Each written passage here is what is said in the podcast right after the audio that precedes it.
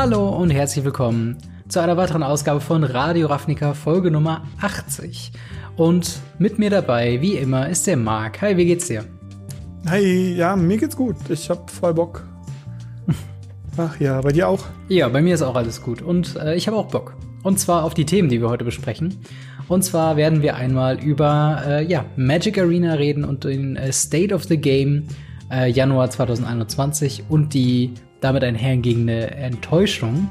Dann reden wir ein bisschen über den Reserved List Hype und äh, ja, was da finanziell gerade so in der Welt abgeht.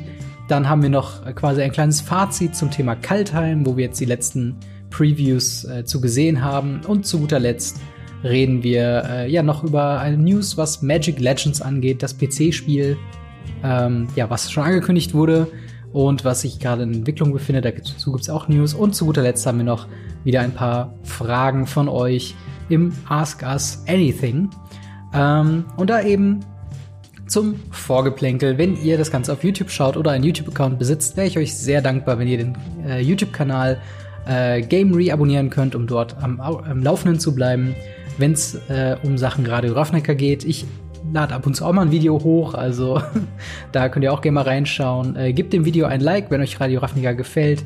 Äh, und wenn ihr das Ganze als Podcast hört, bei Apple Podcast, bei Spotify oder wo auch immer, dann könnt ihr uns gerne mal bewerten. Das Ganze hilft uns, dass andere Leute uns mehr findet. Es hilft uns zu wachsen. Und im Großen und Ganzen, ähm, ja, profitiert ihr dann ja auch davon. Äh, und in dem Sinne äh, würde ich mich da sehr drüber freuen. Außerdem haben wir einen Discord, wo wir uns äh, allgemein austauschen. Da könnt ihr auch gerne hinzukommen, wenn ihr auch Fragen für den Podcast habt. Meldet euch da gerne in Ask Me Anything bzw. Ask Us Anything äh, und eure Frage kommt dann in den Podcast. Aber genug der Vorreden, würde ich sagen, fangen wir mal an mit Magic Arena und die Enttäuschung durch die Prioritätsverschiebungen. Ähm, und zwar haben wir, wie wir es monatlich üblich haben, ein State of the Game zu Magic Arena bekommen, wo die neuesten äh, ja, News besprochen werden, die neuesten Updates für Magic Arena für den Klienten. Und das ist zu großen, Entschuldigung, zum großen Teil sehr unüberraschend, ähm, ja, Kaltheim, wie die, die verschiedenen Mechaniken umgesetzt werden, wie man Fortell bedienen wird und so weiter und so fort. Ähm, aber wir haben diesmal am Anfang des äh, Jahres noch so eine kleine Roadmap bekommen, äh, die Developer Roadmap. Und das kennen wir auch schon in Arena, äh, dass dort immer wieder gezeigt wird, was äh, in drei Spalten aufgelistet wird. Und zwar zum einen Coming Soon, in Development und in Concept, also quasi worauf wir uns jetzt ganz nah freuen können, auf die Sachen, die wir so uns in einem Monat oder zwei freuen können und äh, dann halt Sachen, die dann irgendwann im Laufe des Jahres bzw. nächstes Jahr kommen können. Und ähm, da haben wir aktuell im Coming Soon Slot Kaltheim und Android Early Access, also die Mobile-Version, wo wir auch schon geredet haben. Äh, in Development ist unter anderem Historic Anthology äh, 4, iOS und Tablet Support, ähm, Strixhaven ist, wird gerade entwickelt, dass die Karten alle funktionieren. Und im Konzept haben wir Pioneer Masters, ähm, Deck-Sharing, Playblade Rework, also so ein paar Sachen, die halt uns in Zukunft erwarten, die jetzt auch alle nichts Neues sind. Was jedoch neu ist, beziehungsweise was viele Leute im Reddit dazu aufgetrieben hat, sich das Ganze so ein bisschen zu kritisieren, ist äh, ein Post von dem User äh, Kessa vor äh, vier Tagen zum Zeitpunkt äh, der äh, Aufzeichnung, also dann, wenn der Artikel rauskam, der das Ganze ein bisschen gemimt hat und gesagt hat, äh, mit einem Still von, ich glaube, äh, es ist Malcolm in the Middle, wo äh, einer der Charaktere an einer Geburtstagsfeier äh, sagt, I, I expect nothing and I'm still let down. Und äh, dementsprechend so fühlt er sich dann zu diesem Artikel. Und das hat die Leute dazu bewegt, einfach mal die ganzen Sachen, die sie schon immer mal äh, in Arena haben wollten, nochmal aufzulisten. Und das äh, hat dann darunter kommentiert, äh, ja, Yao 19972 und da sind unter anderem so Sachen drin wie der dauerhafte Historic Brawl Queue, äh, Kritik an Stabilität und die Optimierung dieser, eine Spectator View oder Turnierorganisation und so weiter und so fort, Game Chat, äh, auch zum Beispiel ein Queue für die Starter-Decks, die man hat, damit man da jetzt nicht sofort im Competitive gerankt ist.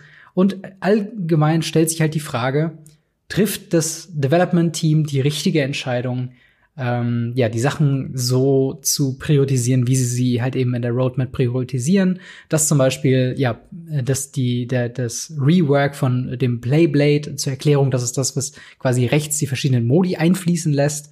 Ähm, ob das quasi immer noch so weit hinten ist und sollte das nicht priorisiert werden. Äh, Marc, wie siehst du das Ganze? Macht sich da, macht, machen sich da Fehler der Developer breit oder ist das quasi einfach nur Gejammer auf hohem Niveau? Grundsätzlich denke ich, ist es Gejammer auf hohem Niveau. Also wir haben in, in Arena schon eine ganze Menge geschafft. Ähm, sowas wie einen Chat in-game. Ja, sehe ich, kann wichtig sein, mhm. kann aber auch dazu führen, dass gerade in der Handyentwicklung, wenn man das Handy fa favorisiert, priorisiert, ein Problem entsteht.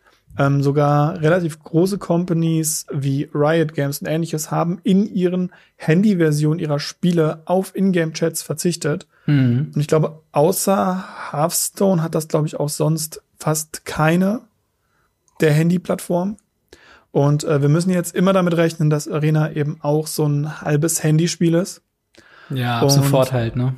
Ja, genau. Und dementsprechend muss ich halt sagen, vieles, was davon gewünscht ist, wäre soweit cool und würde soweit Spaß machen, wie Arena ein PC-Spiel ist.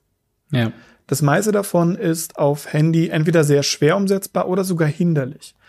Dementsprechend finde ich, es ist schon relativ meckern auf hohem Niveau. Auf der anderen Seite, ich bin ein Arena-Kritiker, ich bin jetzt nicht so der Fan von Arena. Und trotzdem sage ich, Arena ist trotzdem ein gutes Programm bisher. Mhm. Wenn jemand es vergleicht, zum Beispiel mit dem, was wir auf Magic Online hatten, zumindest rein von der Software. Was ja. da für Content drauf gespielt wird, da sind wir ja ganz andere Sachen. Genau. Ähm, also ich würde dir dazu vielen Teilen zustimmen, vor allen Dingen, wenn man quasi wirklich diese Mobile-Perspektive mit reinnimmt und halt nur mal akzeptieren muss, dass das ein ganz äh, großer Markt für Magic ist und das halt eben so ein Ding ist, da müssen jetzt die Leute halt eben drauf pochen. Klar hat da nicht jeder Bock und äh, der, der Punkt, dass man sagt, okay, inwieweit kann man eine Mobile-Umsetzung dann machen, wenn das PC-Spiel noch nicht fertig ist, sozusagen, ist ein valider und darüber kann man diskutieren.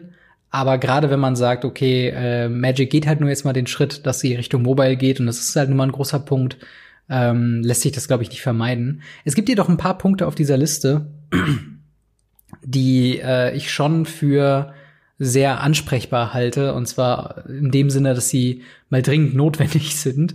Und zwar generell ähm, die Sache mit der, ja, wie soll man sagen, Auffindbarkeit, beziehungsweise mit der, mit der, ähm, dass man, dass man an die verschiedenen Sachen irgendwie rankommt. Und damit meine ich nicht nur Sachen, die man sich kaufen kann, sondern auch Sachen, die man halt eben spielen kann. Wie halt eben ein Historic Brawl Queue. Ähm, Historic Brawl, äh, also Brawl, die quasi Standardvariante von Commander, äh, mit ein bisschen anderen Regeln. Historic, Historic Brawl, da da natürlich quasi das, was wir am nächsten bekommen auf Arena an einem Commander. Und das ist das beliebteste Format auf Arena. Zumindest, äh, wenn man so der, dem, dem Querschnitt der Kommentare glauben darf. Ist auf jeden Fall ein sehr, sehr beliebtes äh, Format. Und ich aber finde, es, es sollte so langsam Zeit sein, dass man jede Modi, egal wie klein sie ist, ob es Pauper ist oder Artisan oder sonst irgendwas, dass man die einfach spielen kann, wenn man jemanden findet, mit dem man sie spielen kann. Also, oder wie siehst du es? Ja, aber das ist halt genau das Problem. Wizards hasst Historic. es ist genau dasselbe wie Modern, Legacy oder ähnliches. Mhm. Mit Historic können sie nur einen ganz, ganz geringen Teil an Geld machen. Und Warum versuchen sie dann eben alte Formate wie Legacy oder Modern rauszutreiben? Sie haben in Modern Modern Horizons geprintet, wo mhm. einfach ein Power Creep noch und nöcher war. Wir haben ein Commander-Set bekommen, wo, wenn ich die letzten paar Commander-Runden, die ich A zugesehen und B mitgespielt habe, immer irgendwelche Karten davon rumgeflogen sind, haben sie ihr Ziel erreicht, dass Commander-Spieler neuen Stuff kaufen. Hm. Und das tun Historic-Leute nicht. Es sei denn, sie bringen neue Historic-Anthologien oder wie die heißen raus. Hm. Und davon sind die Leute irgendwann auch angepisst und wollen einfach nur noch ihre normalen Karten bekommen. Ja. Ich glaube nicht, dass Historic Brawl so weit oben in der Priorisierungsliste von Wizards ist. Dass ja, wir ein Historic nicht. Ranked haben, beziehungsweise ein Historic Normal Play, ist schon hohes Mitgefühl von Wizards Seite. Mhm. Ähm, weil sie müssen es halt machen, weil sonst haben sie kein Argument, warum sie kein Staubsystem oder ähnliches einführen. Dementsprechend ja. ist einfach ein Problem in der, in der Arena-App hier zu, zu sehen, weil es eben keinen sekundären Markt gibt wie auf Magic Online.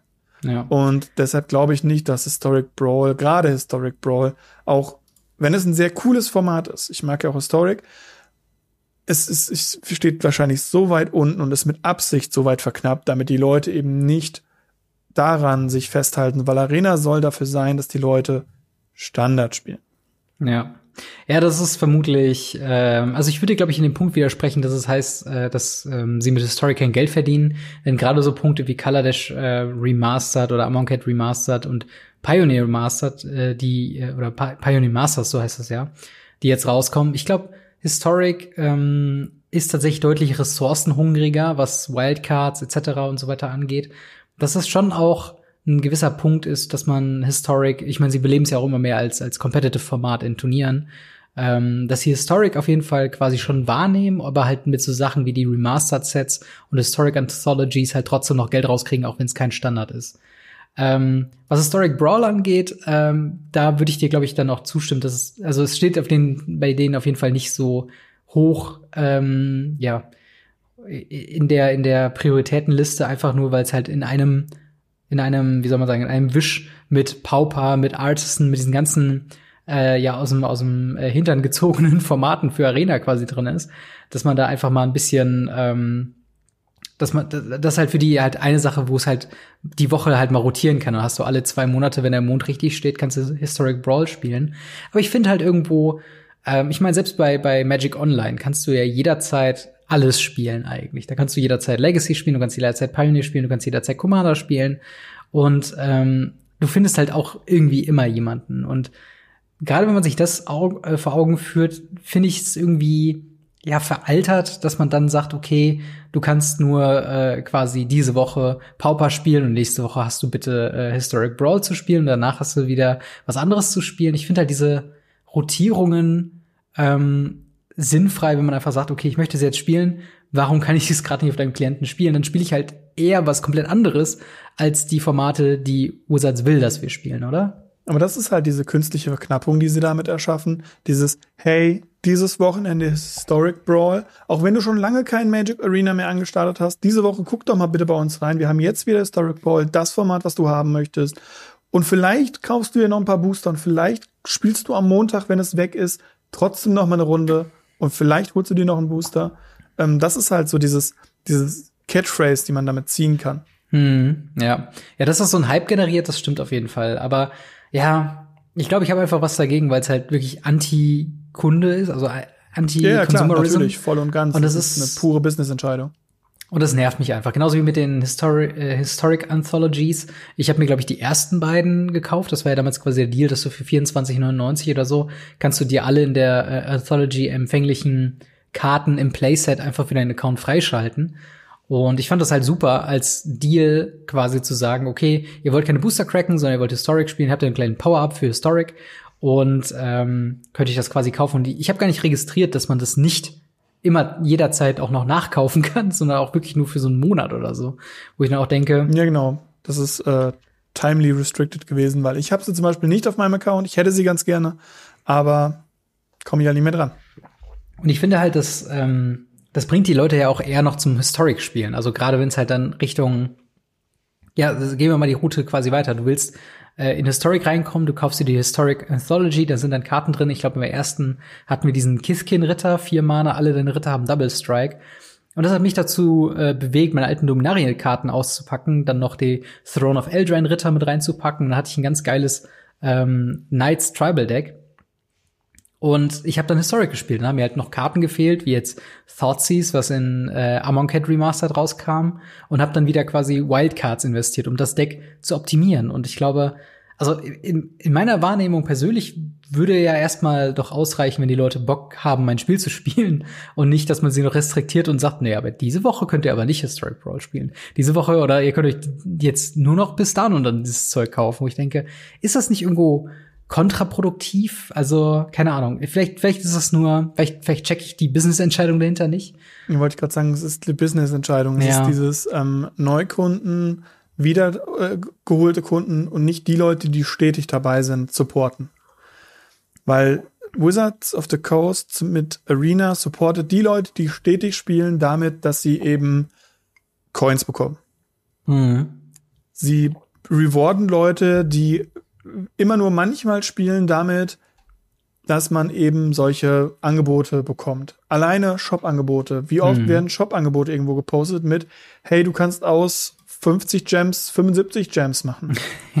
Dafür loggen sich Leute ein. Ja. Und Leute kaufen das und sehen dann daneben, oh, mit diesen 75 Gems kann ich mir nichts holen. Aber wenn ich noch 25 Gems mehr habe, Mhm. dann kann ich vielleicht. Und das ist halt das Interessante dabei. Das sind halt dieses, diese wiederkommenden Leute, die dann erstmal wieder eine Menge Geld ins Spiel stecken müssen, damit sie mitspielen können. Mhm. Weil, wenn ich jetzt einfach mal gucke, wenn Leute nur so die erste Zeit von Arena mitgespielt haben und sich jetzt wieder reinsetzen müssen, gerade nach, Kal nach Kaltheim, Mhm. denen bleibt ja gefühlt nichts mehr. Ja. Und dementsprechend haben sie einfach das Problem, dass sie dann wieder Geld in die Hand nehmen müssen, um einen Start sich zu kaufen. Ja. Ja, Das passiert eben nicht, wenn du ein kontinuierlicher Spieler bist, weil dann hast du deine 500 bis 5000 Coins und holst dir 5 bis 50 Booster und gut ist. Mhm. Ja. Auf Ja. der anderen Seite ist halt ein Neukunde, der halt jetzt in das Spiel reinkommt, sieht, das Spiel ist ganz cool und den kann man halt noch ein bisschen übertölpeln. Da kann man noch sagen, okay, cool, hier, guck mal, 35 Euro und du kannst das Spiel spielen. So viel zahlst du ja auch für ein PlayStation 2 Spiel. Mhm. Mach mal. Und Ja. äh, da ist halt wirklich die Frage, welche Kunden möchte man hier ansprechen?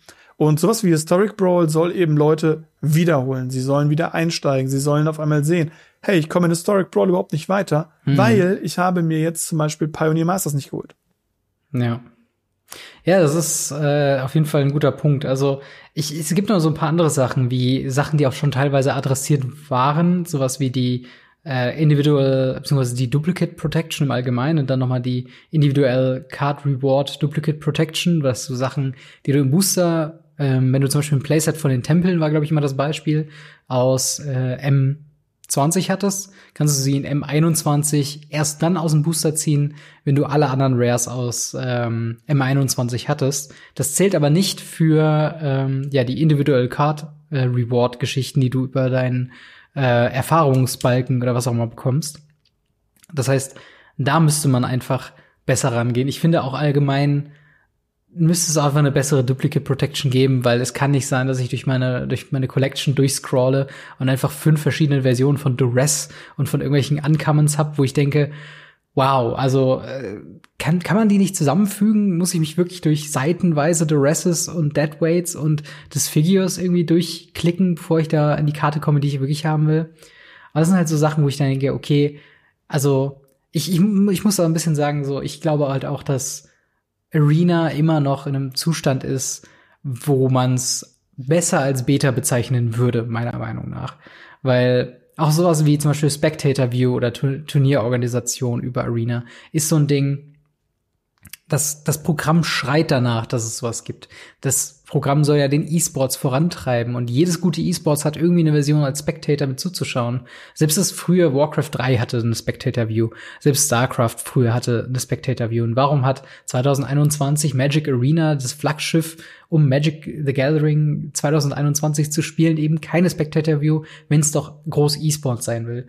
Und das sind so Sachen, wo ich dann denke, okay, ihr habt halt wirklich noch einen Berg an Arbeit vor euch und mit, also es ist ein Tropfen auf dem heißen Stein, so äh, und ich habe eben auch gesagt, man muss irgendwo akzeptieren, dass Mobile eben nun mal so ein großes Thema jetzt für die ist und die werden wahrscheinlich auch gepusht von von Management-Sicht äh, jetzt halt eben die die Tablets und die ähm, Handys der Welt zu ergattern, aber also wenn es an mir ginge, würde ich sagen, okay, schaut erstmal, dass das alles drin ist.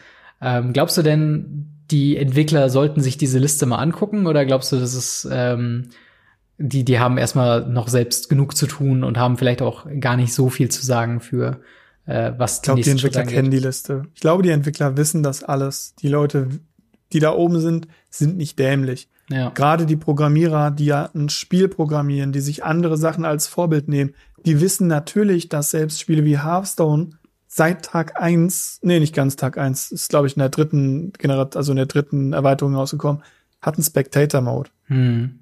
Also Weil es ja auch schon- Turniere schon- mit, mit Hearthstone gab. Also es war ja, ja, absolut genau. Es, es notwendig. gab interne Turniere, die du intern Ja. in dem Browser starten konntest, managen konntest und abschließen konntest. ja.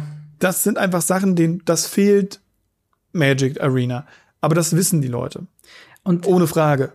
Aber die werden wahrscheinlich von oben her den Druck bekommen und sagen, hier habt ihr eine Prioritätenliste, Hm. macht das nach der Prioritätenliste.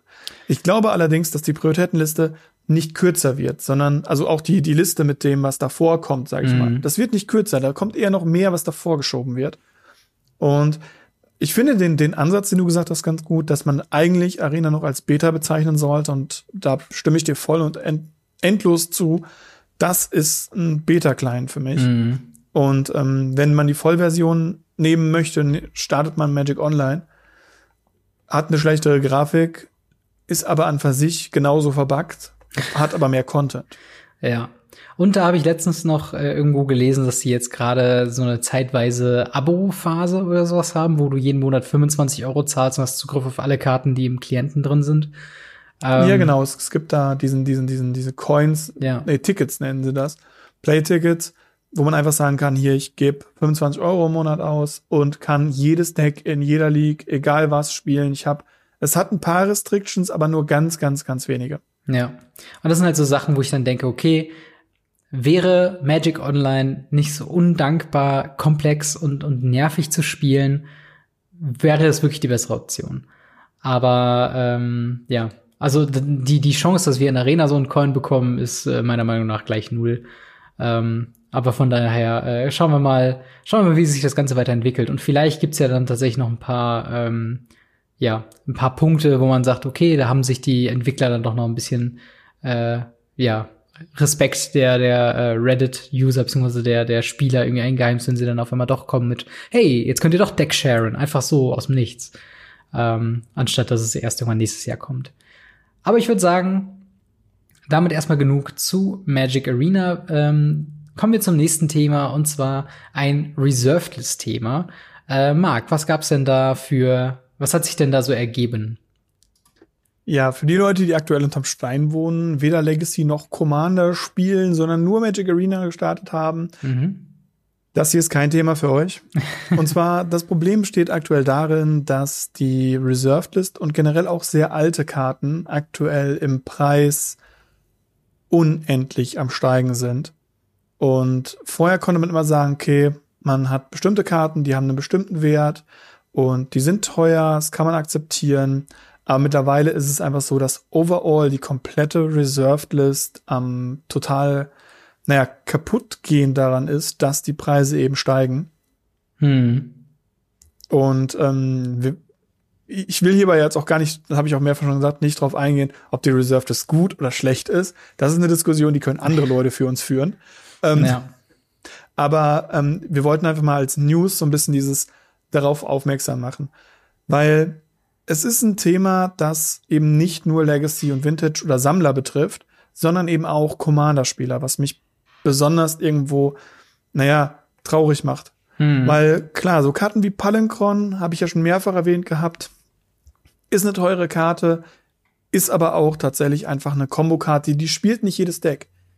Wenn man jetzt andere Karten nimmt, die wirklich, wirklich cool sind, und ich rede hier noch nicht mal von einem Duel, wo ein Volcanic Island aktuell 500 Euro aufwärts kostet, Hm. sondern ich rede von Karten wie Gaia's Cradle, was einfach Ja. in fast jedem grünen Deck einfach ein super cooles Land wäre. Was sich niemand leisten kann. Also ganz kurz, wenn ich hier von Preisen rede, äh, ich glaube bei dir auch, Hm. ähm, ich, wir versuchen die äh, Card Market Preise Ja. vom Aufdatum zu nehmen.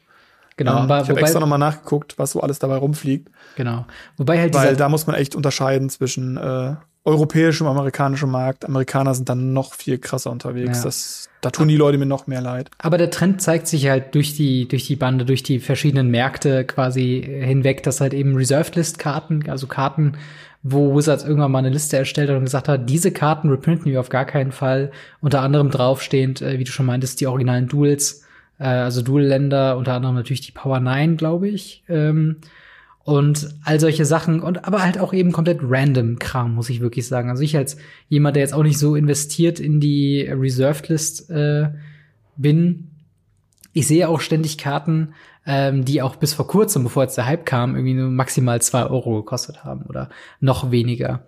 Wo jetzt auf einmal dieser, okay. dieser Hype kam und dann äh, selbst die auf fünf bis zehn Euro irgendwie hochgegangen sind. Ähm, genau, gutes Beispiel dafür ist halt äh, der Wollrafs Gestaltwandler. Ja. Ist im Endeffekt nur eine Art, eine andere Art von Klon. Er ist nur ein Klon. Ist nur ein Gestaltwandler.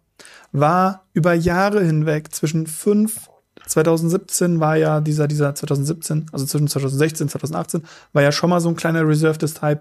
Da ging der mal hoch auf 6, 7 Euro. Mhm. War okay. Jetzt liegt der bei 12 plus.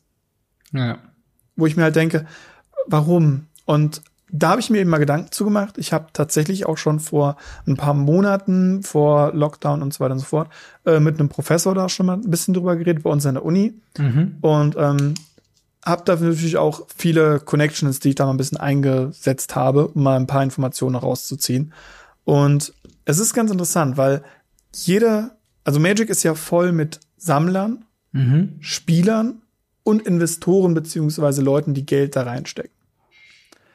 Und jede dieser, dieser drei Fraktionen, sage ich mal, hat einen anderen Blickwinkel auf diesen ganzen Reserve-Test-Sache. Ja.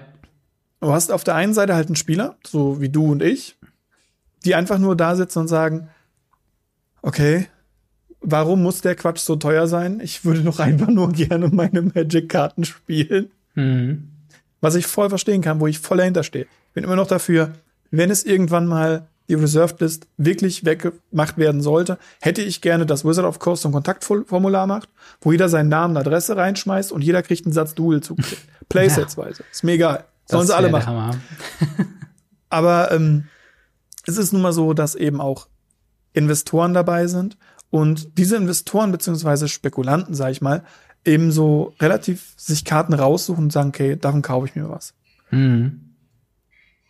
Diese sind allerdings Leute, die halt auch teilweise sagen, okay, wir möchten unser Geld irgendwo anlegen. Weil die Reserved List steigt nur. Dadurch, dass sie nicht gereprintet wird, steigt sie nur. Frage ist, ist das gut oder nicht? Wie gesagt, kann jemand anders sich darüber urteilen, meiner Meinung ja, nach. Das ist halt auch wirklich ähm, so ein ähm, Streitthema, ne? Also Reserved ja. ist allgemein. Ähm, ja, ja, auf jeden der, Fall. der eine oder andere, der davon äh, schon mal was gehört hat, wird da gewiss auf jeden Fall gehört haben, dass es halt so ein Streitpunkt ist. Äh, ich glaube, der ursprüngliche Punkt, warum sie eingeführt wurde, ist, weil sich die Leute beschwert haben in den frühen Jahren von Magic, dass sich äh, alte Karten quasi auch immer wieder reprintet werden in den, in den Core-Sets unter anderem und dass man dann gesagt hat, okay. Genau, der Ausschlag war Chronicle, ja. wo halt extremst viele Reprints drin waren, also wirklich viele, hm. von sehr wertvollen Karten wie damals äh, Schifan-Drache zum Beispiel. Hm. Und, ähm, Wer kennt die nicht? ja, legendär. Also ja. kostet mittlerweile in Old, in Old Boarded immer noch wieder Geld. Damals war es so, dass auf einmal eben eine 20 D-Mark-Karte äh, oder teurer auf einmal nur noch 2 D-Mark wert war. Mhm. Und es war teilweise sehr schwierig herauszufinden, welche Karten aus welchem Set sind. Klar, Chronicle wissen wir mit schönem Rand, in Anführungsstrichen schön. Mhm. Es ist trotzdem so, dass die Spieler und auch die Läden sich beschwert haben, warum sollen wir überhaupt Geld für Karten bezahlen, die andauernd gereprintet werden, die kein Value haben. Und darauf hat Wizards reagiert. Wizards ist nur hingegangen und hat gesagt, okay, wenn ihr das wollt, machen wir euch das. Ja. 30 Jahre nach vorne oder 25 Jahre nach vorne die Leute sind am voll am Rumheulen und Wizards kann es nicht zurückdrehen. Ja. Das ist halt schwierig. Das disku da, diskutierbar, ob sie es nicht zurücknehmen können. Aber ja, darum ja, soll es ja heute wir, nicht gehen. Ja, ja genau. Ähm, aber da kommt eben der nächste Punkt an. Es gibt Leute, die sagen, hey, ich bin Sammler. Ich würde gern ein komplettes Set Beta haben, weil Alpha kannst du schon nicht mehr bezahlen, Beta mittlerweile auch nicht mehr. Hm. Gehe ich auf Unlimited, kann ich auch nicht mehr bezahlen, muss ich halt Revised Set kaufen.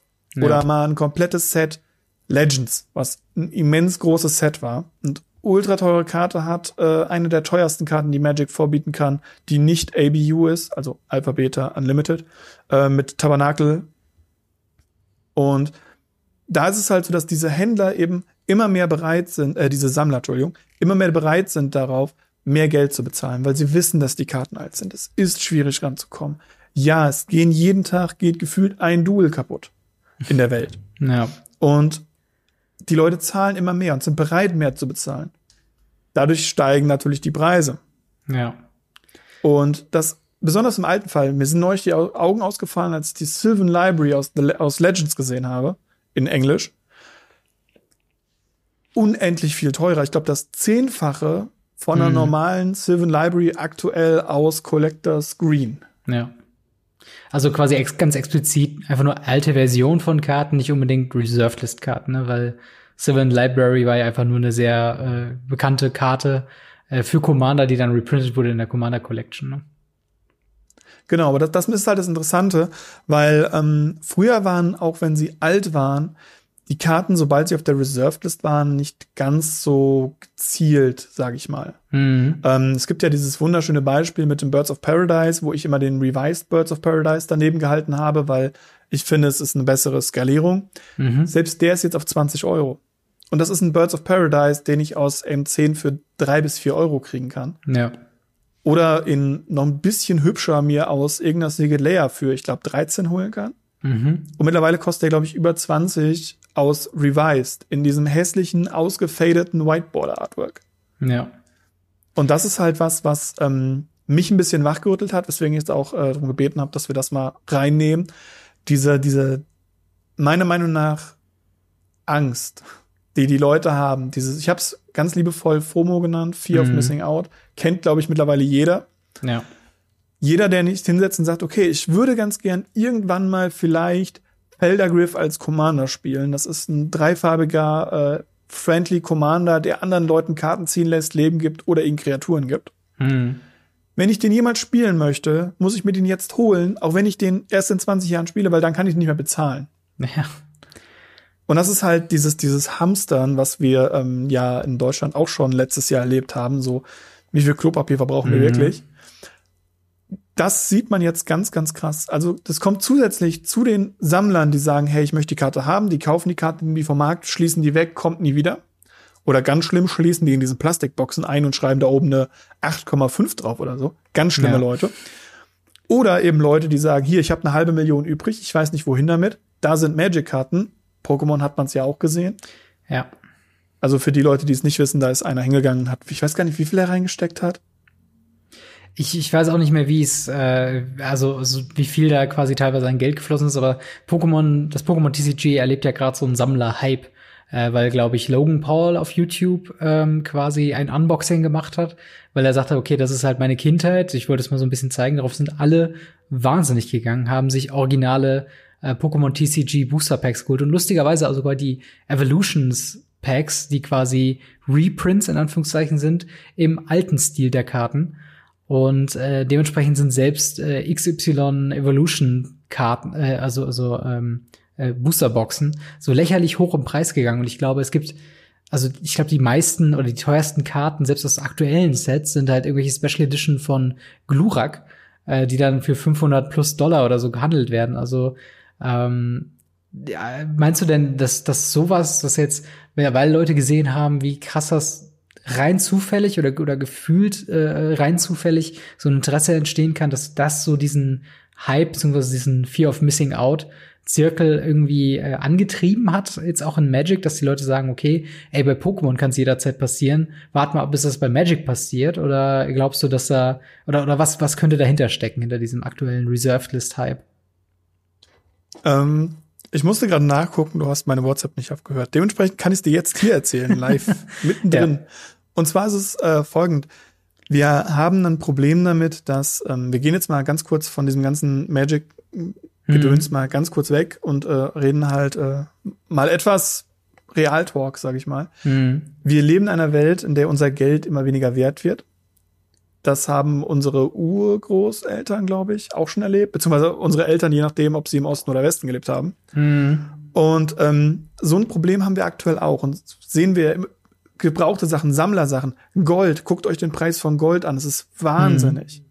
Also aktuell ist es gefühlt günstiger, seiner Frau einen Platinring an den an die Hand zu schieben, als einen Goldring. Und das ist halt total Banane. Diese seltenen Erden, die man für Handys und Platinen und so weiter braucht. Guckt gar nicht nach Preisen, das ist abartig. Mhm. Und dieses, dieses, dieser Sammlerwahn, dieses, ich glaube nicht mehr an unsere Währung, ich glaube nicht an Geld auf den Banken oder ähnliches, treibt Leute dazu, dass sie Geld ausgeben wollen. Hm. Und Leute, die halt viel in diesem Spiel unterwegs sind, wissen, wie viel Geld in diesem Spiel ist. Also wenn man jetzt mal wirklich jede Karte nur ihren Wert, wofür sie gekauft wurde, nimmt und die mal zusammenrechnet, das, das will man, glaube ich, gar nicht, was da für Zahlen bei rumkommen würden. Ja. Abartig. Und dann kommt ja noch der Sammlerwert obendrauf, der ja noch krasser ist. Die Leute wissen, dass man in Magic investieren kann. Die Leute wissen, dass man in Karten investieren kann, in Lego-Sets, in egal was. Du kannst Ja. in so vieles investieren. Und das ist, glaube ich, die Grundbasis. Damit hat es angefangen schon, dieser Reserved List Hype, aber schon so Mitte 2020. Also ich mache das Ganze ja schon relativ lange, gerade mit der Reserved List bin ich auch viel am Spekulieren, am Spaß haben. Ähm, Im kleinen Rahmen, keine Sorge, ich bin keiner von den bösen Leuten. Bitte, bitte tötet mich nicht. ähm, aber so, so hin und wieder mal, wenn ich meine Karte sehe, okay, die, die wird, die wird gerade teuer, oder ich weiß, die Karte ist gut und sie wird teuer, dann hole ich zwei, drei, vier Stück, schmeiß die etwas teurer rein. Das mache ich nicht nur mit Reserved List Karten, das habe ich auch mit Force of Negation gemacht und so weiter und so fort. Da hat, die hat 15 Euro gekostet. Dass Ja. die teuer wird, wusste eigentlich fast jeder und niemand hat Ja. reagiert. Dann dachte ich, wenn niemand reagiert, reagiere ich halt. Ja. Und diese, dieser, dieser Faktor, dass es jetzt 2020 so immens nach oben geht, gerade in der Zeit, in der wir leben, wo wir wirklich nicht genau wissen, wie geht es weiter, geht es überhaupt wieder zurück, wird es wieder jemand eine Normalität geben? Hm. Können wir jemals wieder normal Magic spielen? Oder sind das jetzt Sammelobjekte? Ja. da haben wir wirklich den Punkt, dass äh, da eine Menge Leute bereit sind, eine Menge Geld in die Hand zu nehmen und das Spiel, naja, aufzukaufen, sage ich mal, ganz böse gesagt. Ja. Und da sind wir, glaube ich, auch schon mittendrin. Also es ist, es ist schon diese, dieses äh, Logan Paul kauft sich und zeigt und Leute realisieren, okay, da ist Geld drin, das ist teuer, aber das ist so günstig, in Anführungsstrichen, dass ich das bezahlen würde. Ja. Und dann sind auf einmal Dementsprechend- quasi alle weg. Ne? Also alle, die Ja, dann genau. auf dem Markt herumgetümpelt haben für ein paar hundert Euro, ist dann auf einmal äh, quasi alles weg. Und jetzt quasi Reserved List. Äh, Leute merken, okay, Reserved List Karten sind jetzt wieder ein Thema. Ähm, selbst die zwei, drei Euro Dinger, die kann ich mir eben weglegen für ein paar hundert. Und Ja, dann und vor steigt der allem, man Preis weiß natürlich ja auch an. nie, ob man sie braucht. Es gibt aktuell Ja. die Karte Winters Chill. Mhm. Ähm, die ist von einer 50-Cent-Karte auf eine 3-Euro-Karte über Nacht, Ja. weil sie ein Snow, leichtes Snow-Theme hat und Kaltheim vor der Tür steht. Selbst solche Kleinigkeiten können dazu führen, dass Karten immens teuer werden. Ja. Und bei der Reserved ist leider das Problem, dass ähm, Reprints die nicht wieder runterhauen können. Ja. Denn Ja. Oboro ist ein Land, was man tappen kann für ein blaues oder für ein farbloses zurück auf die Hand nehmen kann. Ist ein super Landvollland. Mhm. Gibt es ganz viele Leute, die das Ding super weit nach oben getrieben haben, als ähm, Zendika Rising angekündigt wurde. Wenn das jetzt in, keine Ahnung, äh, Modern Horizons 2 drin ist, dann wird der Preis auf 5, 6 Euro wahrscheinlich crashen. Ja. Prediction. Ich kann nichts sagen. Ich kenne Preise nicht hundertprozentig. Ja, Ähm, und ich kann auch nicht hell sehen. Aber ähm, das das, das ist, wäre kein Problem, aber das kann man mit Reserved-Karten nicht mehr machen. Ja, das ist äh, auch ein großes Problem. Ähm, und auch dieses Ding, du hast ja auch eben erwähnt, wenn Leute anfangen, in Lego zu investieren, wo ich denke, ähm, gibt es wirklich kein besseres Finanzprodukt, womit man wirklich ernsthaft was mit seinem Geld anfangen kann? Muss es wirklich in, in Spielzeug gehen oder in Magic the Gathering in ein Sammelkartenspiel ab 13 Jahre? Ist das wirklich das Ding, wo man seine Millionen äh, oder seine, seine ein paar tausend Euro allein rein investieren muss äh, und den und den Markt ähm, in gewisser Weise ruinieren muss für die Leute, die es einfach nur spielen wollen? Das ist halt so ein Ding, äh, was ich mich bei solchen Themen immer frage, wo ich denke, er ist ja schön und gut, dass so einen sekundären Markt es halt auch gibt. Das macht es halt für äh, viele Spieler halt eben gut möglich, halt eben nicht nur Karten aus Boostern zu bekommen. Aber ähm, ich meine, das sind, das sind, das sind Spiele, also die wollen gespielt werden. Und du sagst ja auch, der Effekt ist dann wiederum, dass die Formate, die Reserved List Karten eben nur mal benötigen, also hauptsächlich Legacy und Commander, dass die einfach unendlich teuer werden. Und wenn Sachen unendlich teuer werden, halt die Spielerbasis irgendwann halt eben wegbricht oder die Leute auf Proxys umsteigen. Ähm, Beim Commander, glaube ich, wird es noch schlimmer, weil im Legacy hören die Leute einfach auf, Legacy zu spielen Ja. irgendwann und es kommen keine neuen hinzu, weil sich niemand mehr leisten kann. Das äh, unterschreibt man, wenn man sich ein Legacy-Deck kauft. ja, Im Commander macht es das viel, viel schlimmer, weil wenn du dann derjenige am Tisch bist, der einen Gaia's Cradle hat, ist dein Power-Level schon direkt so immens viel höher und du hast so viele tausendmal mehr Möglichkeiten, ja. dass alle anderen am Tisch irgendwo eingeschränkt werden, sag ich mal. Und das ist noch, finde ich, sogar noch viel, viel schlimmer, als dass ein Format langsam aber sicher stirbt. Ja. Und vor allen Dingen, das, ich muss halt wirklich dieses Proxy-Argument nochmal mit reinnehmen. Da habe ich letztens noch ein Video zu gesehen von Space A-Drag, glaube ich, äh, der das ganze Thema halt so ein bisschen hin und her argumentiert hat und Hand aufs Herz, Magic-Karten sind auch einfach nur gepresste Pappe mit Druck drauf. Also euch hält niemand was davon euch äh, ab, ein Forest zu nehmen, da mit einem Edding drauf zu schreiben, Gaia's Cradle, und alle einigen sich in eurer Spielgruppe darauf, dass es eine Gaia's Cradle ist. Also klar kann man irgendwo das Argument dann auch quasi auf alle Karten ziehen und sagen, hey, warum denn überhaupt Magic spielen? Du kannst dir auch was eigenes ausdenken. Klar, dann wird's halt irgendwann lächerlich. Aber nicht weniger lächerlich sind halt diese Preisentwicklungen. Also ähm, wir haben vorher so ein bisschen diskutiert, wie es halt ist mit ähm, mit mit quasi äh, äh, Sourcen, äh, also also welche Sachen wir quasi nachher in der Quellenangabe reinbringen, um diese Thesen zu unterstützen. Ähm, wenn ich mir Sachen angucke, zum Beispiel mtgstocks.com, was nicht ganz für uns passt, das hast du im Vorhinein schon quasi erwähnt, sehe ich aber teilweise Preissteigerung von fast 400 Prozent für Karten, die anscheinend ja, also wo man denkt, was, wieso? Also nur weil sie jetzt Reserved List sind und nur weil es gerade ähm, ein heißes Ding ist, Reserved List Karten zu kaufen, sollte man jetzt zufälligerweise diese Karte einfach spielen wollen, weil dann würde ich halt auch mir online angucken, sehen, okay, das Ding kostet, keine Ahnung, 400 Euro eine Karte okay, nein, danke, dann nehme ich mir einfach hier meinen mein Zettel, schreibe da die Karte drauf, schreibe mir vielleicht kurz drauf, äh, was die halt macht und, und spiele einfach damit in meiner äh, Commander Play Group. Also ja, da muss man halt wieder schauen, wie man es macht. Auf offiziellen FNMs oder ähnlichen Commander FNM wäre das zum Beispiel gar nicht erlaubt. Klar, aber ähm, weil es sanktioniert ist. Aber viele Legacy-Events erlauben ja auch Proxys zu einem gewissen Grad. Ne? Also das ist ja nicht keine keine unübliche äh, äh Mechanik, dass man da sagt, okay, ähm, gerade, okay, jetzt nicht offiziell sanktionierte Turniere, aber so, ja, freie Turniere, wo man sagt, okay, ihr dürft bis so und so viel Prozent Proxys haben oder so. Ja, genau. Ähm, das ist ganz lustig, weil ich habe halt genau zu diesen drei ästhetischen Sachen mit äh, Reserved List, mit Proxys und mit dem mit dem äh, Preisen, mit äh, was so ein bisschen mit reinkommt, habe ich ja drei Blackie Talks tatsächlich zugemacht. Ja. Ähm, Könnt ihr euch übrigens mal gerne anschauen, alle. Die sind alle sehr informativ. Ja, genau. Und ähm, da ist es halt tatsächlich so, dass äh, eine, eine Karte einen gewissen Wert haben sollte. Hm. Die Frage ist, wie viel bezahlen Leute dafür, damit die Karte wirklich da ist? Und wie weit ist Wizard ein Stück weit in der Pflicht, günstige Alternativen, die minimal schlechter sind, zu drucken? Und mit ja. minimal schlechter rede ich nicht Duels Shocklands. Ein Shockland ist immens viel schlechter als ein Duel. Hm. Aber ich habe mit neulich mit einem Kollegen drüber geredet, wenn man jetzt hingehen würde und würde bessere Fetchländer drucken und bessere Shocklands. Ja. Indem man dann sagt, das Shockland kostet ein Leben, wenn es ins Spiel kommt, dann ist halt kein Shockland mehr, sondern keine Ahnung. Ein Spikefield, ha Spikefield Hazard äh, Land.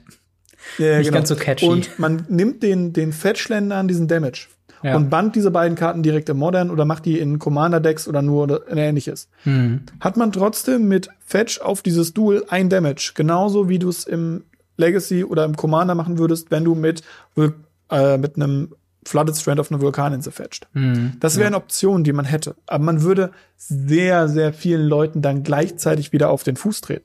Ja, natürlich, klar. Also ich, ich bin auch auf jeden Fall der Meinung, dass Karten einen gewissen Wert haben müssen. Ähm, aber ich finde, Reserved List äh, Karten sind also Karten, wo man einfach effizient nicht einen Zeitpunkt anpassen kann, wo man sagen kann, okay, jetzt wird's reprintet, jetzt ist meine Gelegenheit zuzuschlagen, wie es bei sehr vielen teuren Modern-Karten sind. Bei mir selbst zum Beispiel, als Double Masters rauskam, habe ich mir äh, Walking Ballista Playset geholt, woran ich schon die ganze Zeit im Überlegen bin, wann hole ich mir die, weil ich will sie unbedingt haben. Und dann kam irgendwas Reprint und dachte ich, ah, jetzt ist meine Gelegenheit. Bei Reserved Karten sehe ich das halt nur mal anders, ähm, weil du kannst nicht mehr drauf warten. Also im optimalen Fall äh, oder, oder im schlimmsten Fall, sag ich jetzt mal, wenn du die Karten hätten haben wolltest für einen optimalen Preis, sind die Leute teilweise gar nicht geboren. Also wenn man, äh, weiß nicht, äh, eine, eine der originalen Duels haben will, die sind halt am günstigsten gewesen, als Magic gerade rausgekommen sind. Manche Leute sind halt noch nicht mal so alt und die werden einfach nie wieder die Chance haben, so günstig quasi anzukommen oder dass sich der Markt halt so anpasst, dass man jetzt einkaufen sollte. Einfach nur weil ja, und sie können keine mehr dazu kommen. Das kommt ja noch dazu, dass diese Leute, dass die Option diesen Leuten genommen wird, diese Karten überhaupt zu spielen. Eben. Das finde ich halt auch ein bisschen schwierig. Als Duels so 80 bis 150 Euro, 200 Euro von mir aus noch gekostet haben, sage ich schon, uff, das, das ist eine Menge Geld. Hm. Aber wenn man das wirklich spielen möchte, dann kommt man dahin. Ja. Wenn ich mir jetzt überlege, dass ich für viermal dasselbe Land 2000 Euro hinlegen soll. Also für 2000 Euro überlege ich mir, ob ich mir nicht einen komplett neuen PC hole. ja, eben. Und dann noch obendrauf noch mindestens zwei, drei Spiele kaufen kann, mit denen ich mehr Spaß habe. Ja. Aber das, Und das, ist halt ein Problem. Und was du gerade eben angesprochen hast mit diesem, man weiß eben nicht, wann man, äh, wann man kaufen soll, ist genau dieses, diese FOMO, diese Fear of Missing Out, die Mhm. aktuell meiner Meinung nach hauptsächlich preistreibend ist. Ja. Die Leute kaufen random links und rechts einfach Karten, weil sie Angst haben, dass diese Karten zu teuer sind. Ja. Dass diese Karten irgendwann so teuer sind, dass sie sie nicht mehr haben können. Egal, ob das Spieler sind oder Sammler. Sammler gehen ja jetzt schon hin und kaufen haufenweise Revised Sachen. Wie gesagt, Revised, Whiteboarded, super faded, super hässlich, weil sie sich eben nicht mehr leisten können, ABU eine Komplettsammlung daheim zu haben in einem Ordner. Ja. Also gehen sie hin und kaufen sich eine Revised-Sammlung langsam zusammen in einem kompletten Ordner, weil sie Angst haben, dass sie das nie wieder sonst erreichen können. Ja. Ähnlich mit Commander-Leuten, die anfangen, irgendwelche vielleicht mal spielbaren Staples wie Grim Feast oder eben Winter's Chill sich zu kaufen, weil sie denken, hm, okay, vielleicht kann das Ding irgendwann mal was werden und dann will ich keine 50, 20 Euro bezahlen. Also 50 bis Ja. 20, so von oben Ja. nach unten. Und kauft die jetzt schon und treiben damit aber jetzt schon diesen Preis nach oben. Ja, das ist, äh, das ist halt das Problem bei Sachen, die du nicht reprinten kannst. Also ich, Ja, genau. das ist halt, ich meine, wir sehen es ja schon bei Sachen, die sie reprinten können, wo sie sich weigern, dass sie sie reprinten. Äh, die Fetchlands zum Beispiel, die ja, wo sie vor einem Jahr oder oder jetzt letztes Jahr angekündigt haben, dass sie Ende diesen Jahres im Herbst, Winter in Modern Horizons 2 reprintet werden. Aber man weiß auch nicht, welche Seite von beiden. Also ob sie alle zehn Fetchländer reprinten oder nur fünf, wie sie es bisher immer gemacht haben. Ich Ähm, gehe von aus, dass es nur fünf sind. Und das sind halt so Sachen, man kann ja nicht mal, also selbst wenn es nicht Reserved List Karten sind, kann man ja noch nicht mal davon ausgehen, dass sie irgendwo in zeitnah irgendwo mal wieder mit dem Preis runtergehen. Und das ist halt dann einfach der Punkt, ähm, wo ich dann auch, also wo man natürlich auch Wizards of the Coast die Verantwortung nehmen soll. Und klar, wir machen das Thema nicht auf, ob sich Reserved List lohnt oder nicht. Aber ich finde, auch dazu sollte man 2021 nochmal Stellung beziehen, einfach nur, um einfach nochmal eine klare Ansage zu machen, weil auch Wizards of the Coast ja Geld verdienen möchte. Und mit was würde sich mehr Geld verdienen, als jetzt gerade zum Hype der Reserved List ein Reserved List Reprint Set oder sowas anzubieten? Oder wo man sagt, okay, Ja, aber das, das geht schon wieder, wie gesagt, das geht jetzt schon viel wieder rein, dieses Reserved ist ja, Reserved ist klar, nein. natürlich. Wie gesagt, das ist halt ein bisschen schwierig, da ein bisschen äh, den Stil, den wir hier fahren, zu halten mit Ja, dem ja, News-Stil, ganz klar. So ein bisschen die eigene Meinung kann man sagen, sollte man auch sagen. Und ich verstehe dich da, ich habe auch schon gesagt, Secret Lair Reserved List, jede Reserved List einmal, kostet Mhm. 100.000 Euro, könnt ihr euch nach Hause holen. ja, Easy.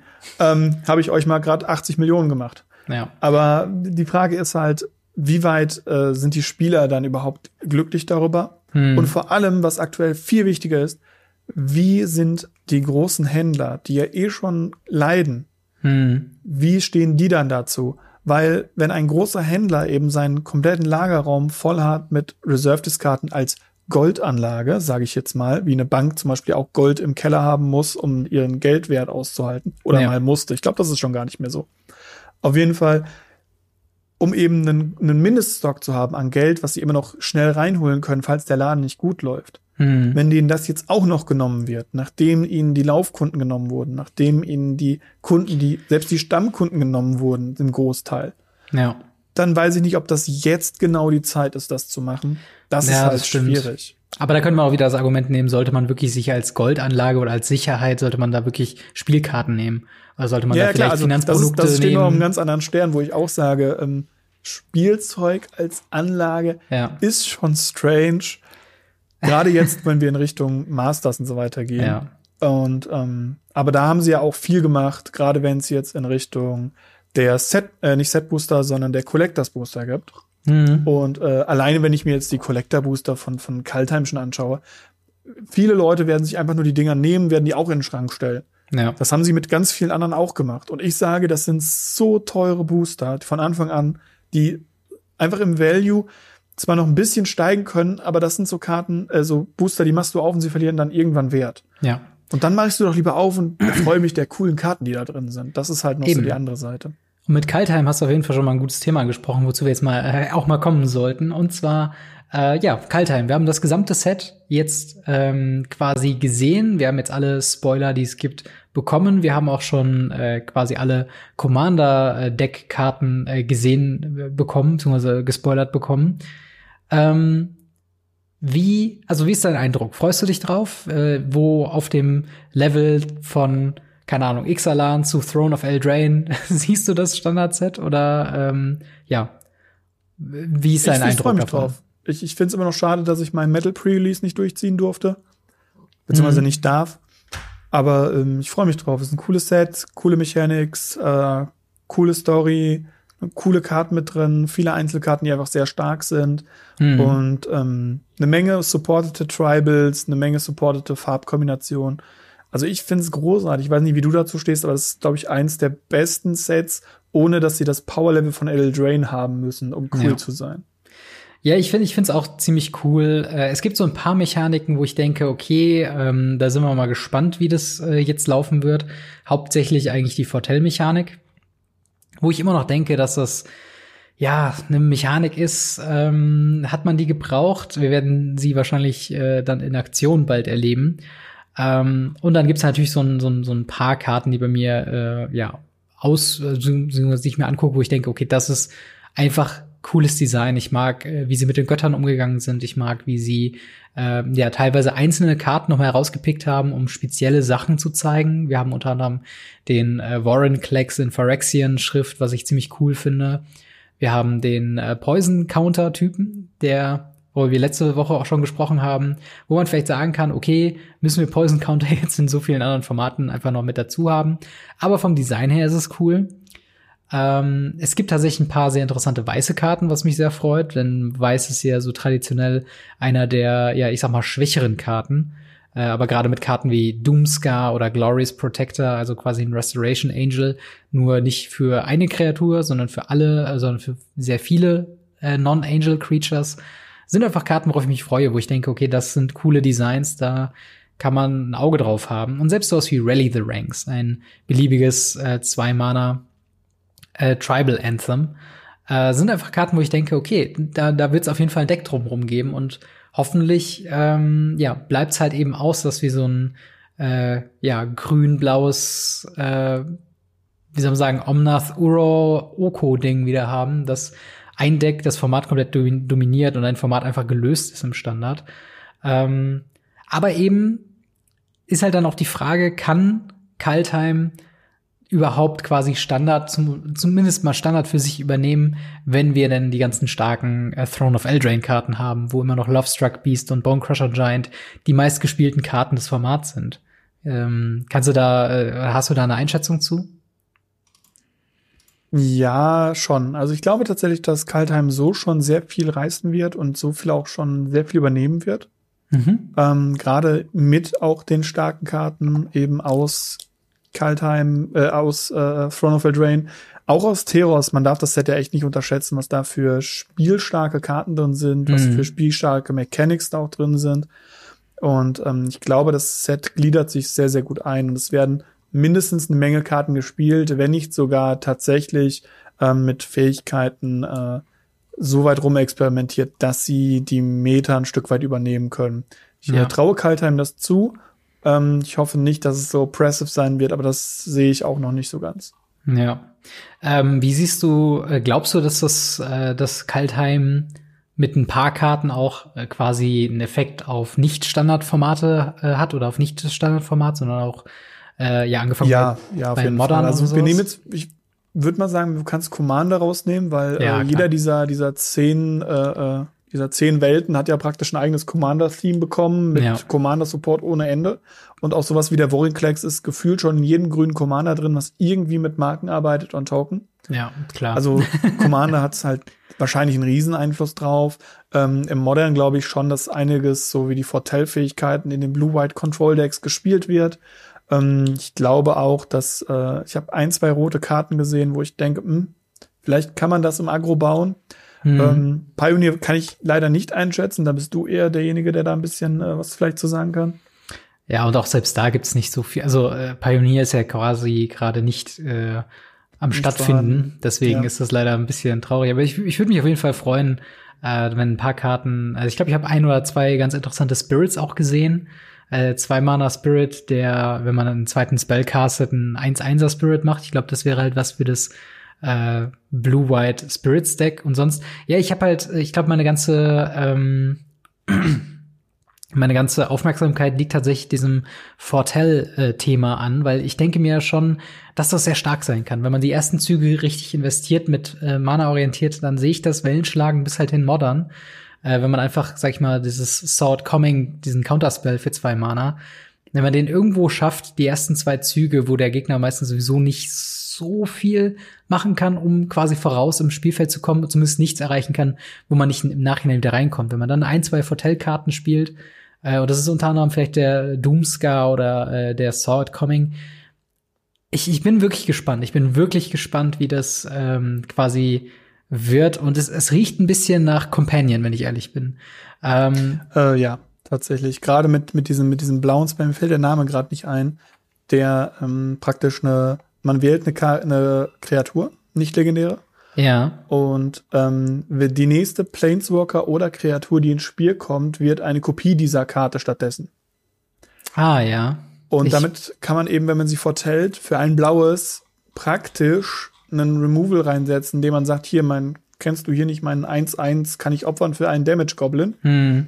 Du spielst gerade deinen Ugin, guck mal, der wird dazu. Ja. Also das sind, das ist eine Sache, wo ich glaube, dass diese Karte sogar auch in den Eternal-Formaten ein bisschen Einfluss generieren wird. Ja, das, also ich bin auf jeden Fall gespannt, ähm, was dabei kommt. Auch zum Beispiel, wo ich ein bisschen drumrum gekommen bin, was meine Meinung angeht, ist auch Valky God of Lies. Wir erinnern uns, der Tybalt äh, Planeswalker, der ein 2-Mana 2-1 auf der einen Seite ist.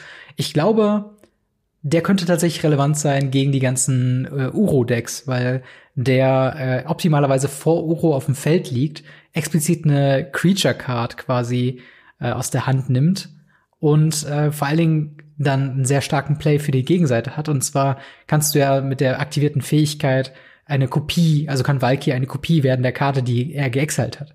Also kannst du so gesehen quasi deinen eigenen Uro machen, selbst wenn du gar nicht in den Farben bist. Ist ja, einfach, nur stimmt, so, einfach nur so eine Sache, wenn man länger nochmal drüber nachdenkt, da ist schon auf jeden Fall Power drin. Ähm, aber ich bin auf jeden Fall gespannt. Äh, weißt du schon, wie du den Release erleben wirst? Wirst du bei Arena ein bisschen spielen oder wirst du dir was hast du dir was vorbestellt? Naja, also den Pre-Release werde ich mir äh, äh, Pre-Release-Kits holen und werde die daheim für meinen Channel aufmachen und danach meinen hm. PC zusammenbauen. Und äh, am Release-Wochenende selber, muss ich leider sagen, bin ich komplett ausgebucht, weil hm. ich äh, kurz davor Geburtstag habe und dementsprechend hm das nicht erlebe. Also das ist immer so, das erste Set im Jahr kommt immer so rund um meinen Geburtstag rum. Entweder ist das oder es ist Super Bowl und damit äh, habe ich halt leider verloren. ähm, dementsprechend, äh, selbst in Corona-Zeiten werde ich da äh, vorm PC sitzen, mit ja. Leuten im Discord, wahrscheinlich was quatschen und so weiter. Mal gucken. Ja, also ich werde wahrscheinlich mal äh, bei äh, Magic Arena mal reinschauen, ob es da irgendein Event gibt, wo man dran teilnehmen kann. Ich muss mal bei meinen Local Game Stores hier in Berlin mal nachschauen, wie es ist mit Pre-Release-Kits ob man sich die abholen kann, ob es da noch was gibt. Ähm, tatsächlich eine ja, Frage. Ganz viele Local Game Stores haben diesen diesen äh, Pick and Delivery, dieses man kann das mhm. ankündigen, man kann sagen, hier ich will das gerne ähm, und dann kann man das dort abholen. Wenn ihr Bock auf das Pre-Release habt und Bock da habt, irgendwas zu machen, besorgt euch sowas. Mhm. Guckt, dass ihr euch daheim hinsetzt. Jeder von euch kann eine Webcam benutzen. Ihr könnt keine Ahnung per Video, Skype Chat WhatsApp, Direct-Call, was nicht alles, euch mit Freunden hm. treffen, virtuell und könnt eben da diese Karten genießen. Wenn ihr da Lust drauf habt, macht das. Es hilft nicht nur ja. den Läden, es ist auch für euch nochmal ein Balsam für die Seele, Karten in der Hand zu haben. Glaubt mir. Das glaube ich. Und da würde ich direkt mal äh, zu einer Frage tatsächlich auf euch kommen, was bevor wir jetzt zu den Fragen von euch an uns kommen, haben wir eine Frage an euch. Und zwar äh, wurde bei Discord mal erwähnt, ob wir nicht eine äh, Sealed, äh, beziehungsweise halt Pre-Release Liga oder sowas bei uns, bei uns auf dem Discord machen wollen. Ähm, das heißt, wenn ihr darauf Bock habt, dann kommt in Discord und, und schreibt uns das bitte, weil äh, dann kann ich tatsächlich noch ein bisschen was, äh, sag ich mal, organisieren, dass jeder, der von zu Hause aus sich ein Pre-Release-Kit holt, äh, sich dann über die Webcams hinstellt, äh, beziehungsweise über die Webcams quasi einfach zum Zocken kommt. und man halt einfach so äh, quasi doch irgendwo Pre-Release haben kann, auch wenn der Laden dicht hat. Äh, also gerne da eure Meinung, wenn ihr da Bock drauf habt, wenn ihr da sagt, ja, gerne, ich habe mit dem Wochenende sowieso nichts irgendwie anderes vor. Ähm, dann sagt auf jeden Fall Bescheid und meldet euch, weil äh, das würde mich halt auch interessieren. Ich habe auch Bock. Also ich würde auf jeden Fall damit was halt mitmachen. sehr knapp. Ja. Es ist halt sehr knapp. Weil ähm, dann schreibt am besten nicht in die Kommentare, sondern kommt direkt auf den Discord und genau. brüllt jeden an, den ihr im Discord seht. Genau, ähm, genau. Weil äh, Pre-Release ist praktisch Tag der Ausstrahlung. Ja, das stimmt. Aber ich meine, ihr werdet wahrscheinlich Pre-Release-Kits auch noch quasi nach dem Pre-Release kaufen können. Ja, also, natürlich. Also, das ist halt so ein Ding, ähm, die wird's wahrscheinlich so oder so geben. Und dann, wie gesagt, oder man, man kauft sich einfach sechs Booster und kommt dann mit rein quasi. Also da gerne ähm, sofort in Discord kommen, äh, die Leute anhauen und äh, wir können dann auch was auf die Beine legen. Äh, Wäre auf jeden Fall auch interessant für zukünftige Releases, ob man sich da mal so ein Wochenende extra nimmt und ein bisschen mit euch zockt. Aber apropos mit euch, beziehungsweise nach eine, eine kleine News, die wir noch ganz kurz vor der Aufnahme gesehen haben. Und zwar äh, Magic Legends, ein Diablo-ähnlicher Loot-RPG, äh, Free-to-Play mit Cash Shop, ähm, kommt jetzt äh, in die Open Beta und zwar am 23.03.2021. Also ist noch ein bisschen Zeit hin. Ähm, aber Hipsters of the Coast hat dazu jetzt einen Artikel quasi gerade ein paar Minuten vor Aufzeichnungsstart bei uns äh, äh, angekündigt. Das Ganze gab's schon in der Closed Beta. Ich habe es auch schon mal reingezockt, nicht sonderlich lange. Ähm, es hat einen etwas eigensinnigen äh, Technologie dahinter, dass du quasi ein Diablo spielst mit einem 12-Karten-Deck, was random rotiert und deine Skills ähm, quasi immer austauscht. Das fand ich ein bisschen verwirrend. Ähm, aber wenn ihr Bock drauf habt, Diablo im Magic-Universum zu spielen, dann haltet auf jeden Fall mal die Augen offen. Ihr könnt euch auch immer noch für die Closed Beta anmelden. Äh, Links dazu findet ihr in der Beschreibung äh, und schaut da auf jeden Fall mal rein. Jetzt aber zum Ask Us Anything und wir starten direkt mal mit einer Regelfrage und zwar vom guten Heimdall. Der schreibt, wenn ich mit Brago Schaden mache und mit Nico, dem neuen Planeswalker, eine Karte mit ETB unblockbar mache, kommt die Karte dann erst zurück auf meine Hand und äh, dann kommt Bragos Flicker und kann ich dann mein ganzes Board flickern und die Karte wieder zurücknehmen. Ähm, die betreffende Karte ist, glaube ich, der ist aus Commander Legends ähm, Brago, der ewige König. Ich schau mal gerade kurz, was der Rules textmäßig sagt. Genau, der sagt, ist ein äh, 4 Mana 2-4 mit dem Text fliegend. Immer wenn Brago, der ewige König, einem, Kamp einem Spieler Kampfschaden zufügt, schicke eine beliebige Anzahl an bleibenden Karten deiner Wahl, die keine Länder sind, die du kontrollierst, ins Exil und bringe sie äh, und bringe jede Karte dann unter deine Kontrolle ihres Besitzers ins Spiel zurück. Also quasi ein Flicker-Effekt, wenn Brago connected mit Damage. Und Nico ähm, sagt, dass eine Kreatur unblockbar gemacht werden kann und nachdem Schaden ausgeteilt wurde, wieder auf die Hand genommen werden äh, muss.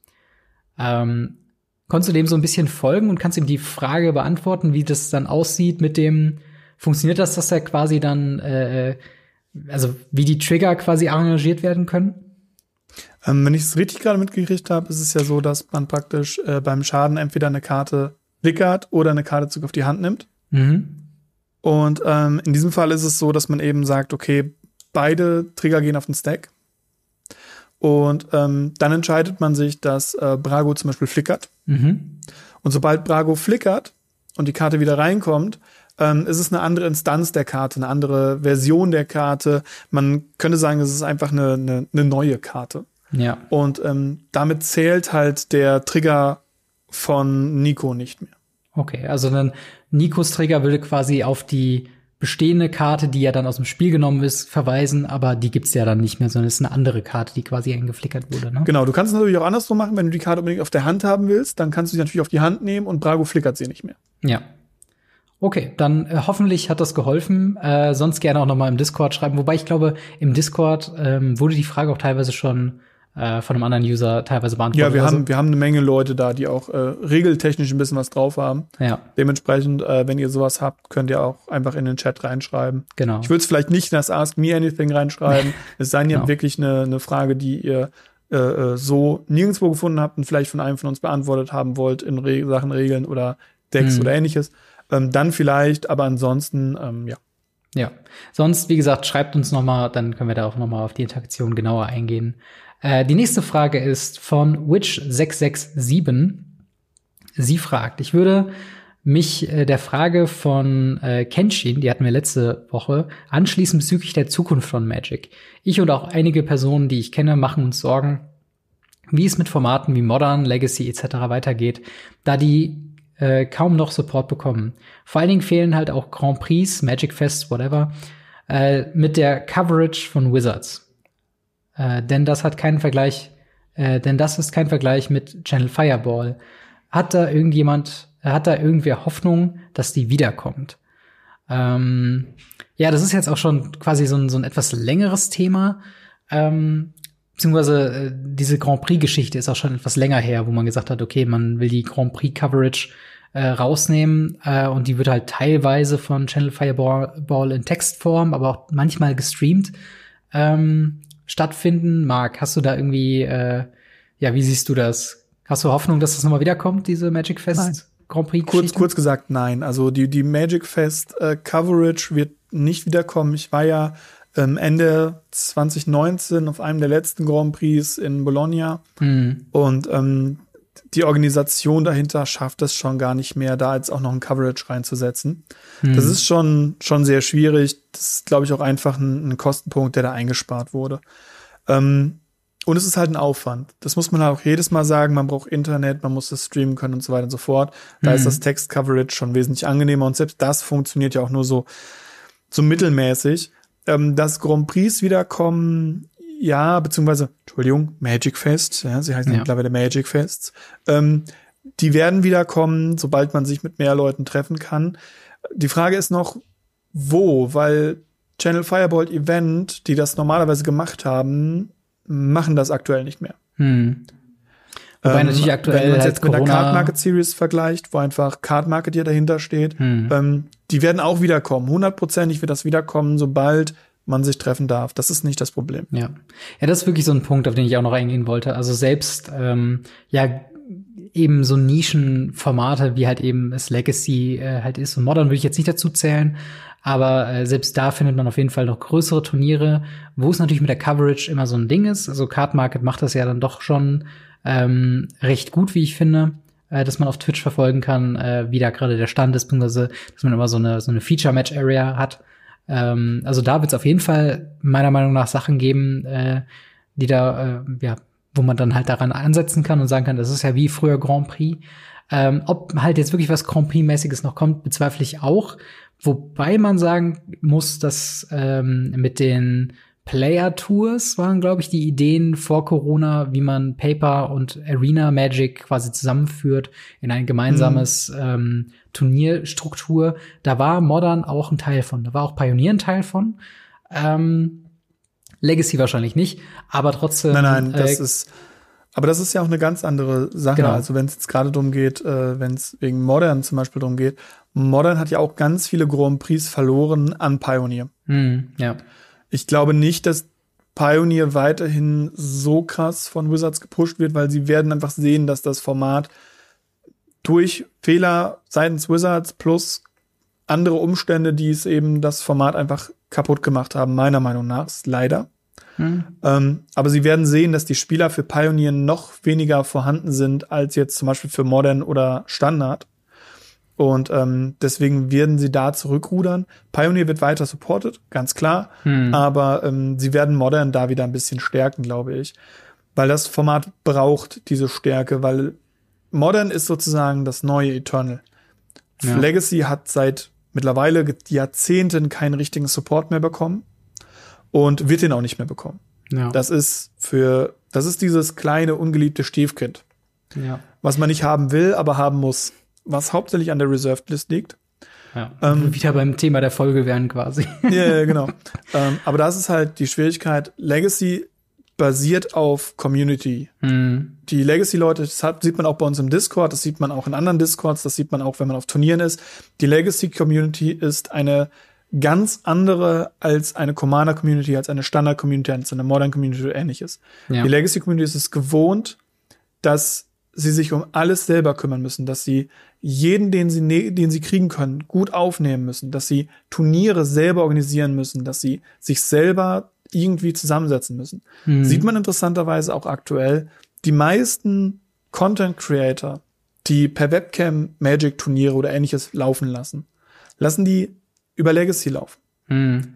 Dann hast du halt die, die Commander-Leute, weil Commander ist völlig losgelöst von diesem ganzen Grand Prix Magic Fest. Klar, es gab den Command Zone, aber ähm, das ist ziemlich losgelöst davon. Die haben sich halt über Spelltable gefunden und können damit easy arbeiten. Mhm. Und die Standardleute sind halt jetzt auf Arena umgewechselt, was auch nicht so der große Wechsel war. Ja.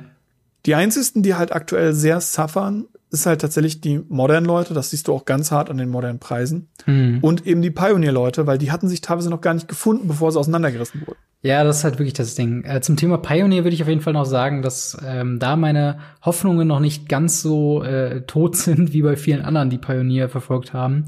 Denn wie, was wir gerade sehen mit Historic ist, dass sobald der, äh, der Wille von Wizards of the Coast da ist, dieses Format zu unterstützen, dass sich die Pro-Spieler dahinter setzen. Und wenn sich die Pro-Spieler dahinter setzen, wird es dann auch äh, ein gewisses Interesse geben. Ob das jetzt so riesig wird, wie es mal äh, bei Modern oder bei Legacy äh, war, dass es sich äh, ewige, ähm, ja, ewige Fans finden, die ihr Leben lang jetzt Pioneer nur spielen würden, kann man darüber diskutieren, aber ich glaube halt, dass äh, bei Pioneer eben äh, es halt nach der, also es liegt halt für mich oder für meine äh, Verständnisse vielmehr halt einfach darum, dass halt Paper-Tournaments im Allgemeinen daran äh, halt verschwunden sind, weil sie haben halt wirklich viel geplant mit Pioneer. Und äh, ich glaube, wir haben nur ein einziges Pioneer-Turnier äh, im Coverage gesehen. Ähm, und ich glaube, da ist noch ein bisschen Luft nach oben. Ähnlich mit Modern, würde ich sagen. Also ich finde, Modern ist halt auch so ein Thema, da sind die Leute heiß dahinter und ähm, diskutieren das gerne. aber und es ist ein Modern sehr ist- beliebtes Format.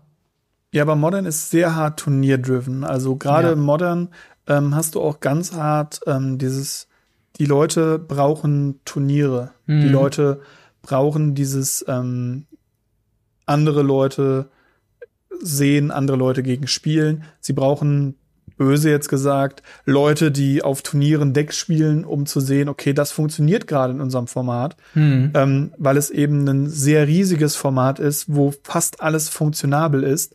Und man weiß aktuell gar nicht, ob sowas wie Hammer Time wirklich ein geiles Deck ist oder nicht, abgesehen davon, dass es ein geiles Deck ist.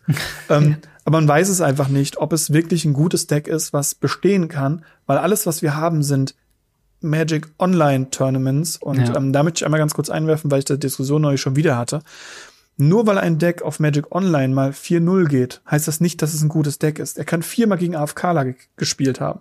Das würde Ja. dir in Paper nicht passieren. In Paper würdest du niemals viermal an einen Tisch kommen, der Gegner würde schlafen. Ja, klar. das, kann dir in Magic Online viermal hintereinander passieren, dann stehst du 4-0 und wirst irgendwo als eine Top-Liste gelistet. Ja. Ich habe so viele MTG Top 8 Listen bei mir schon reingeschmissen über Paper, wo ich dann einfach Pet-Karten im Sideboard hatte. Ja. Wo ich danach auf den Discord gegangen bin, ge- gesehen habe, wie Leute dann gesagt haben, oh krass, hier, True Believer hat der im Sideboard. Das war voll die Meta-Strategie. Und ich dachte mir, ja, ich habe den Abend davor gut eingetrunken und wollte einfach nur True Believer spielen, weil ich Ja. es eine witzige Karte finde. Man sollte natürlich halt immer bei sowas halt immer gucken, ähm, dass man sich nicht von so einem Hype leiten lässt. Und äh, wie gesagt, wenn sobald Turniersupport quasi da ist und sobald Wizards of the Coast entschieden hat, welches Format für sie relevant wird, äh, dann wird da sowieso noch mal ein ganz anderer Blick drauf kommen, weil sich dann die ganzen Pro-Spieler halt da eben hinterklemmen, wie sie Ja, sich genau. halt jetzt gerade bei Historic hinterklemmen. Also von daher, ähm, ja, bleibt spannend und ich glaube, alles steht und fällt halt erstmal damit, dass wir bald wieder Paper-Turniere überhaupt haben können. Äh, aber auch äh, selbst wenn es nicht offizieller Support geben wird, wird es auf jeden Fall meiner Meinung nach, glaube ich, äh, inoffiziellen Support geben über halt Card-Market-Turniere oder ähnliches. Ähm, aber eine Frage haben wir noch und zwar von Random Person, die äh, fragt äh, eine Frage an die beiden Moderatoren von Radio Ravnica. Es würde mich interessieren, ob ihr euch auch für Formate wie Highlander oder Pauper interessiert, bei denen es eigentlich keine größeren Turniere gibt. Ähm, da kann ich von meiner Seite aus sagen, Pauper ist so ein Ding, ähm, da habe ich schon immer versucht, quasi Leute zu finden, die das für mich spielen, weil das für mich die Voraussetzung ist, äh, dass ich mir das mal genauer angucke. Ich finde es sehr spannend. Ich finde die Idee von Pauper sehr äh, schön. Ich finde ähm, Limitierungen regen einen immer so Kreativität an und das genau ist quasi das Ding bei Pauper. Plus, dass jedes Deck eigentlich für unter, ja, sagen wir mal 80 oder 50 Euro einfach bestellbar ist, äh, komplett ohne Probleme. Ähm, da, aber Pauper habe ich auf jeden Fall Interesse, äh, da mal was zu spielen. Ähm, aber es steht und fällt halt damit, ob ich dann Leute habe, die auch Interesse haben, das mit, mit mir zu spielen, weil es bringt mir im Endeffekt nichts, wenn ich ein Pauper-Deck zu Hause habe, aber niemand, mit dem ich halt spielen kann. Und ähm, Highlander bin ich nicht so durchgestiegen bisher, aber das liegt halt auch, dass ich auch noch bei Commander recht am, am Anfang stehe. Und ähm, aber halt auch das weiß ich, dass da auch eine Community hinter ist, die das äh, sehr, sehr gerne spielt. Ähm, aber wie stehst du denn dazu? Hast du Highlander oder Pauper-Erfahrung? Ja, tatsächlich beides. Hm. Ähm, Highlander habe ich schon gespielt. Ich habe normales Highlander gespielt. Ich habe French Highlander gespielt. Ähm, ich habe dann Elder Dragon Highlander gespielt, was sozusagen der Vorläufer von Commander war. Ich habe Commander gespielt. Ich habe mhm. äh, Casual Commander gespielt, Competitive Commander. Also die Regel habe ich alles durch. Und ich muss sagen, es gibt eigentlich keinen Grund dafür, Vintage zu spielen. Äh, äh Vintage, äh, äh, Highlander zu spielen. Entschuldigung. Ja. Weil alles, was Highlander tut, ist ähm, das Power-Level sogar noch ein bisschen hochraisen, weil man keine richtigen Limitierungen hat. Ja. Ähm, ich finde Commander wesentlich interessanter, weil es einen Multiplayer-Aspekt hat. Ähm, selbst Competitive Commander finde ich wesentlich interessanter, wenn man mit vier Leuten mit sehr hohem Power-Niveau am Tisch sitzt. Mhm. Ich finde dieses ganze French EDH bzw. French äh, äh, Commander, wo man halt One versus One spielt. Ja, lassen wir das. Ähm, ja. Ja, es das, ist halt, glaube ich. ist halt nicht der Sinn. Genau, es ist halt ein Geschmacksding. Ne? Wenn das halt genau was ist für, für euch oder für dich, dann äh, zockt's gerne. Äh, bei mir ist halt hauptsächlich das Interesse an Pauper da, wo ich wirklich sage, okay, ja, es kann wirklich nicht schaden, so, ein so ein, es heißt ja immer Legacy Light quasi, wo man halt ja, nicht. Ist es ja auch. Also du hast Brainstorm, du hast Ponder, du hast Delver of Secrets, ja. äh, du hast mit Evolving Wilds Fetchländer, also du hast Tronset, was wahnsinnig ist, wenn du mich mhm. fragst. Ähm, Karten wie Obliterate, die einfach unendlich teuer waren, sind jetzt gereprintet worden. Es ist ein Format, was äh, durch Astrolab fast zerstört wurde, weil es zu sehr in dieses ja. Power-Level gezogen wurde und dann jedes Mal neu aufersteht. Es ist ein, ein, ein Format, wo eine Karte ganz viel reißen kann, obwohl sie eine Common ist.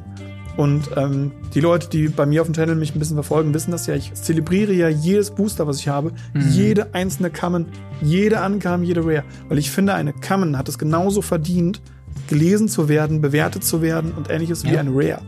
Eben. Und, und ähm, ich habe tatsächlich auch Pauper gespielt. Ich habe mit einem Kollegen von mir tatsächlich ein Pauper-Deck entwickelt mhm. ähm, was nach und nach immer wieder auf Magic Online aufgetreten ist, wodurch das mittlerweile, ich weiß nicht, wie es mittlerweile ist, aber eine Zeit lang tatsächlich sogar richtig hart gespielt wurde. Mhm. Und das ist, das erfüllt einen schon mit Stolz so ein bisschen. Klar, kann ich auf jeden Fall nachvollziehen. Aber äh, ja, Pauper, auf jeden Fall ein Thema, habe ich gestern noch drüber nachgedacht, ob man dazu nicht ein bisschen was auch mal mehr machen könnte, so contentmäßig. Äh, hätte ich auf jeden Fall irgendwie mal Bock. Ähm, aber auch da hängt es halt immer davon ab, ob man eine Community hat, in der man das spielen kann. Ähm, in dem, Sinn, in dem Sinne, wenn ihr weiter oder zukünftig Fragen an uns habt für Radio Ravnica, dann lasst sie uns gerne äh, wissen in unserem Discord-Server. Denkt auch daran, dass wenn ihr äh, zu Kaltheim gerne ein bisschen in Kontakt treten wolltet, ein bisschen über Kaltheim labern wollt oder auch Kaltheim spielen wollt, könnt ihr das äh, gerne mal interessehalber bei uns im Discord äh, ja, anfragen. Ich wäre auf jeden Fall dafür. Ähm, und in dem Sinne, vielen, vielen Dank fürs Zuhören bzw. Zuschauen. Vielen Dank, Marc, dass du wieder dabei warst. Immer wieder gerne. Und dann hören wir uns bzw. sehen wir uns auch nächste Woche wieder. Haut rein. Bis dann. Ciao. Ciao, ciao.